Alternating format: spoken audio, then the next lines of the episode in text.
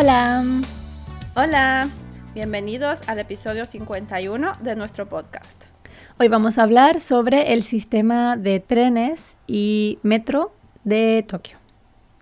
Sí, vamos a hablar específicamente del área metropolitana, que puede ser, bueno, Tokio y también un poco sobre Yokohama, y no de todo el sistema de trenes de Japón, porque ya sabemos que es diferente en cada ciudad. Sí, además nosotras tenemos experiencia de aquí, de Tokio, y bueno, tú más de Yokohama, yo no tanto, Mm, pero no sabemos cómo funciona en otros lugares, así que no queremos generalizar, no estamos hablando de todo Japón. así es. Y bueno, con esto queremos hablar de cosas que nos parecen también quizás curiosas o diferentes que en nuestros países. Sí, explicando también las diferencias con eso, pues cómo funcionan las cosas en Santiago y cómo funcionan las cosas. Yo tengo experiencia de Madrid, de cuando yo vivía en Madrid, así que también puedo comparar un poquito. El sistema de trenes en Tokio o en el área metropolitana es bastante complejo. Mm, bastante. Por eso vamos a dividir este episodio en dos o quizás tres partes porque hay muchas cosas que queremos decir. Sí, hemos estado pensando y hay muchas diferencias con nuestros países. Sí, así que bueno, vamos a hablar poco a poco de estas diferencias y cosas que nos han llamado la atención. ¿Quién empieza, Tere? Pues empieza tú si quieres. Bueno, entonces empezaré yo. Eh, bueno, la primera cosa que me llamó mucho la atención la primera vez que vine a Japón, bueno, a Tokio, eh, fue ver el mapa de trenes. Sí, Uy, eso parecía una tela de araña. totalmente de acuerdo. O sea, no sé, era demasiado. O sea, veía muchas estaciones, muchas líneas. Era muy sorprendente para mí. Sobre todo yo que soy latinoamericana. era muy sorprendente. Especialmente si ves el mapa, no sé si lo has visto alguna vez, el mapa que combina todos las, las- los metros, las cercanías, los trenes, todo lo que hay. No el que está como solamente JR o solamente metro o solamente Toei, sino todo junto. ¿Has visto el que tiene todo junto? Eh, creo que lo he visto, sí. Y es como, ya, no sé. Esto está tejido. Sí, no, es como para no cogerlo. Además que tiene muchos pisos, ¿no? Sí, el- una misma línea puede estar como en diferentes niveles, en diferentes pisos en la tierra. sí. La verdad es que es súper confuso. Y aparte, bueno, claro, una cosa que ocurre aquí que no ocurre en nuestros sistemas es que son muchas compañías. Muchas compañías que trabajan separadamente pero co- colaborando, ¿no? Claro, como por ejemplo, Como por ejemplo que el sistema de metro de Tokio tiene dos compañías. Está Metro y Toei. ¿Cómo es en España? No, en España todo pertenece a la misma compañía. Es el consorcio de transportes de Madrid. Y de hecho creo que todo es público o en gran parte es público. Aquí me sorprende que hay algunas que son totalmente privadas, otras son parcialmente privadas, otras son totalmente públicas. Mm. Sí, y eso de tener que salir, por ejemplo, para cambiarte de línea, tienes que pasar tu Pasmo, tu Suica y después cambiarte a otro lugar. Es un poco raro, ¿no? La primera vez que yo vine a Japón se me hizo súper raro que en una misma estación había una línea de metro y una línea de Toei. Entonces, para hacer transbordo había que pagar. Y yo no entendía por qué había que pagar si era en la misma estación. Es cierto, a veces para salir de una, de una, por una salida de la estación, para ir a otra salida, tienes que pagar solamente por eso. Sí, solo por utilizar ese tramito de estación. Bueno, igual es poco dinero, pero de todos modos es como, ¿por qué? Yo prefiero ir por fuera. Siempre si hay esa situación, yo voy por fuera y no pago. pero es más lejos, ¿no? Claro, pero bueno, mm, no voy a pagar tontamente. Mm, es cierto. Pero sí, el hecho de que haya tantas compañías. Por ejemplo, el metro que va a mi casa, durante un tramo es metro, pero después cambia a JR. Entonces, Mm. utiliza el mismo tren, y eso también pasa, bueno, en muchas líneas ocurre, pero es raro, en otros países no ocurre que dos compañías utilicen el mismo tren. Y de esta estación a esta estación es una cosa y luego a la siguiente es otra cosa diferente. Es cierto, sí, sí, sí. O cambia el nombre, ¿no? La línea. Claro, cambia el nombre y puede cambiar el recorrido. Una va para un lado, otra va para otro. No sé, es todo demasiado complejo y demasiado complicado. Sí. Para los turistas me parece que es un infierno. Bueno, tendrán Google Maps, supongo. Sí, pero incluso con Google Maps a veces se equivoca y terminas en un lugar totalmente diferente al que querías ir. Ya, es cierto. Si te quedas en el centro solo, quizá no hay tanto problema, pero si quieres ir un poco a las afueras, ya ahí sí que es más difícil. Mm, sí, toda la razón. A mí una cosa que también me parece súper sorprendente y yo creo que todo el mundo conoce fuera de Japón es la puntualidad de los trenes de Japón. Creo que es famoso por eso, porque no se retrasa, bueno, generalmente no se retrasa y eh, te dicen exactamente a qué hora va a pasar, como a qué minuto va a pasar el tren y siempre es exactamente a ese minuto.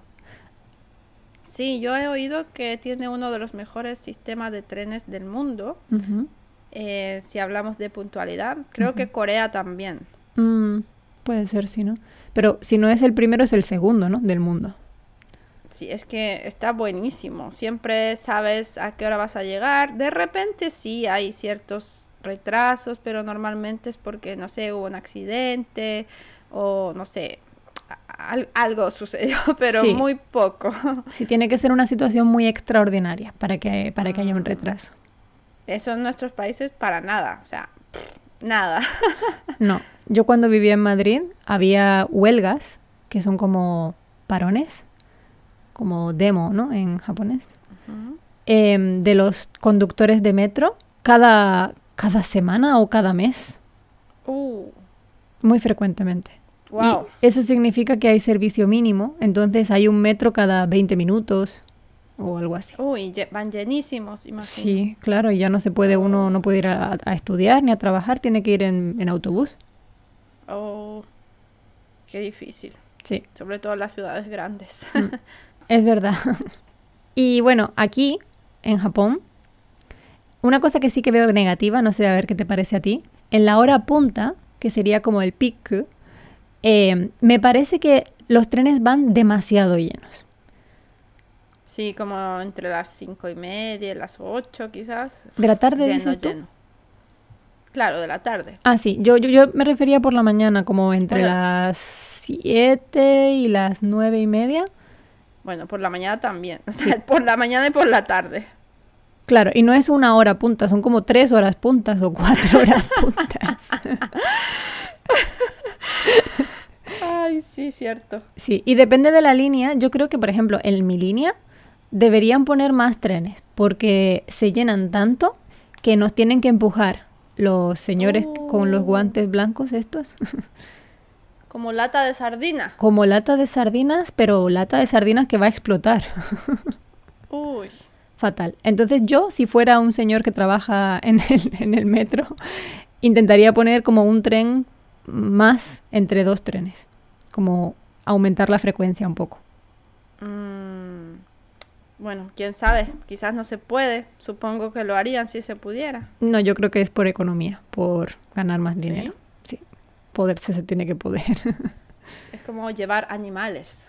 Sí, total, yo me siento un poco como, como si fuera, no sé, un cordero o algo así, yendo al matadero. El matadero es el trabajo. Yendo al matadero. Ay, no. Es tragicómico. Sí, yo prefiero ir antes. Ahora últimamente salgo antes de casa para evitar esta situación. Mm, sí, mucha gente hace eso. Y así te Claro. puedes sentar también, Mm. ir más tranquila, Claro. evitar accidentes. Mm, pero si tenemos todos la misma idea, entonces hay más gente. Claro, exacto. Pronto también. Bueno, otra curiosidad que quizás esta es un poco negativa y bueno, lo sentimos mucho, ¿no? O sea, no es que queramos decir cosas feas, pero bueno, esta hay que decirla. hay que hablar de lo positivo y de lo negativo. No, no se puede ser tampoco es. parcial. Exacto. Bueno, una curiosidad es que mm, en el metro o en el tren en general en Tokio, cuando sube una persona embarazada o con niños pequeños o una persona muy mayor, mm, yo siento que no siempre le dan el asiento. De hecho, pocas veces. Casi en mi experiencia, lo que yo he visto. Yo lo siento, pero creo que casi nunca. O al menos comparado con nuestros países. Exacto. Y mucha gente se hace la dormida para evitar pararse, ¿cierto? Y ceder, dar el asiento a esta persona. No sé. O miran para abajo. Exacto. Esto a mí me parece muy mal porque yo entiendo que todos estamos cansados, todos estamos cansados. Bueno, la mayoría de las personas estamos cansadas, pero, o sea, una abuela, una persona embarazada quizás es peor y tiene que cuidar su, su salud, o sea, no puede hmm. estar ahí aplastando a una mujer embarazada o una persona mayor, no, o sea, es inhumano. Yo he escuchado la excusa de que dicen como, bueno, pero ya hay asientos reservados, ¿no? Los prioritarios para ellos. Pero incluso los asientos reservados se sienta gente que no debería sentarse ahí. Sí. Y aún así no se paran, no se den el mm. asiento. Tienes toda la razón. Es quizás la única cosa buena que yo puedo decir del metro de Chile. la única o una de las pocas. que sí, cuando se sube una persona mayor o embarazada, es que sí o sí la gente le da el asiento. Siempre. Mm, yo creo que en España igual también. Mm. Y si no, si no hay nadie que se pare, siempre hay otra persona que le dice, oye, por favor, da el asiento. Sí, yo me he fijado también que cuando alguien, un joven, sobre todo alguien que todavía no tiene conciencia de, de, lo que está bien y lo que está mal, no cede el asiento, la gente que está de pie le dice como, oye, levántate, que hay aquí una persona embarazada o que hay aquí una persona mayor y cede tu sitio porque es lo que tienes que hacer. Mm. Es que eso hace un poco más humano eh, viajar en tren. sí. No somos máquinas, somos personas, ¿no? Mm. Básicamente. Es cierto. Así que, bueno, eso solamente quizás no es tan bueno en el metro o mm. tren de Tokio. A mí me da un poco de pena, pero es verdad, tienes toda la razón. Y bueno, yo creo que con esto podríamos terminar esta primera parte. Sí. Eh, se nos quedan muchas cosas por decir, pero bueno, ya más adelante podremos seguir hablando sobre este tema. ¿Qué te parece? Me parece excelente idea, si no, el podcast ya no va a ser mini. no, y queríamos mantenerlos mini para que sean como cápsulas de español, ¿no? Así es. Así que bueno, eh, más adelante sacaremos una segunda o tercera parte incluso, hablando sobre el sistema de trenes en Japón. Bueno, en Tokio. Exacto. Y bueno, queríamos recordarles que si quieren escuchar los episodios del viernes, que ahora mismo son de suscripción, tienen dos opciones. Pueden suscribirse en Spotify, pero me parece que esta opción no está disponible en Japón. Y pueden suscribirse también en nuestro Patreon, que tienen eh, el enlace en la descripción de este episodio. Y si no saben cómo hacerlo, siempre nos pueden contactar, nos pueden mandar un email o en nuestro Instagram tenemos un highlight de los pasos que tienen que seguir para suscribirse. Así que no hay excusa. Si lo quieren hacer, lo pueden hacer.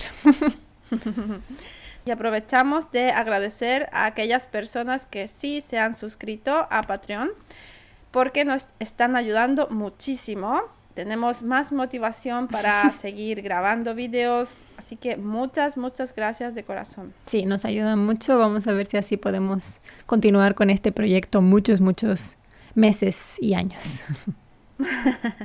Sí, esperamos serles de ayuda y muchas gracias por escucharnos siempre. Sí, no se olviden de seguirnos en Instagram y nos vemos de nuevo en el próximo episodio.